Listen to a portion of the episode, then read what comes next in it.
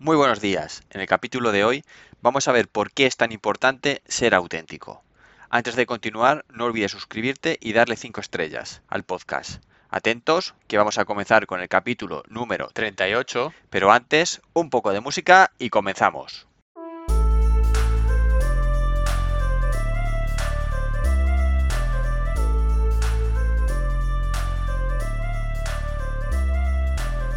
Muy buenos días a todos, bienvenidos.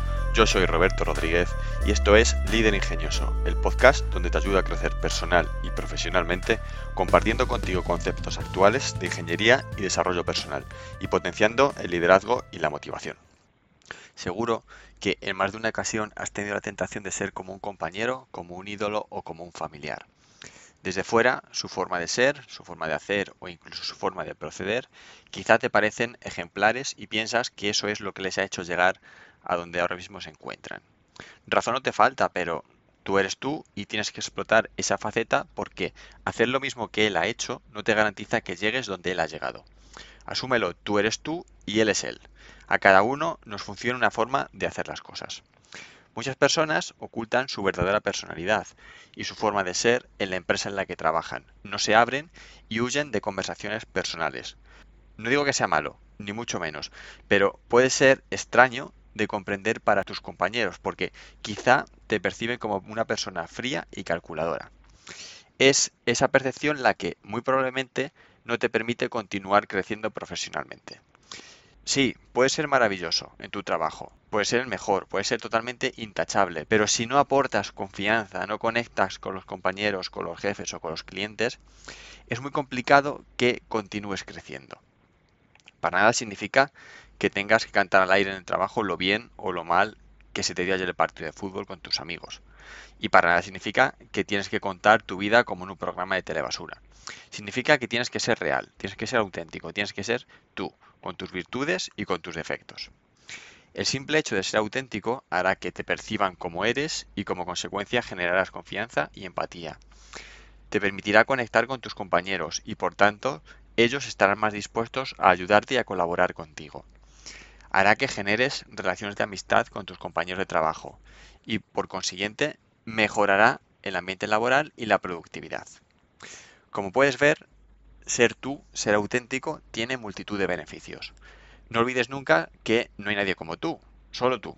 Explora esa faceta tan sencilla y a la vez tan potente y verás cómo te sentirás mejor porque abandonarás tu máscara, encontrarás tu lugar en la empresa y tus compañeros se convertirán en amigos y mucho más.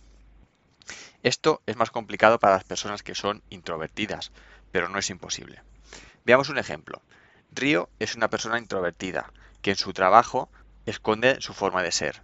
Se sienta en su puesto de trabajo y espera a que le den las tareas que tienen que realizar. Entra y sale de la oficina sin decir adiós. Es una persona que no suele interaccionar con sus compañeros, ni tan siquiera para preguntarles cómo van con su trabajo. Al salir de la oficina, aunque es introvertido, es una persona completamente diferente, porque llama a sus amigos por teléfono para tomar unas cervezas, sale a jugar al fútbol. En este ejemplo vemos como Río aunque en el trabajo no interactúa con nadie, en su vida personal es diferente. Y es diferente porque es él, es auténtico. Esa autenticidad es la que le ha permitido tener esos amigos. Y además que se le tenga en cuenta para realizar todo tipo de actividades. Sé que es un ejemplo muy sencillo, pero es muy visual. Y para cerrar el capítulo, piensa si perteneces al grupo de los auténticos o al grupo de los introvertidos y analiza cuáles son las acciones que harán que seas tú en tu entorno laboral y poco a poco irás viendo los resultados.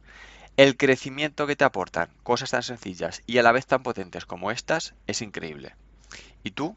¿Eres auténtico? ¿Estás aprovechando esa faceta? Hasta aquí el capítulo de hoy. Muchas gracias por estar al otro lado. Recuerda que puedes seguirme en LinkedIn, busca Roberto Rodríguez López. ¿Por qué? Porque ahí comparto todas las novedades del blog y del podcast. No olvides suscribirte dándole al botón de seguir en la plataforma en la que lo estés escuchando. Apple Podcasts, Evox, Google Podcasts, Spotify. Y para terminar, quería dar las gracias a todos aquellos oyentes que nos escuchan tanto en Europa, en América Latina, en Estados Unidos y en otros sitios del planeta. Muchas gracias a todos.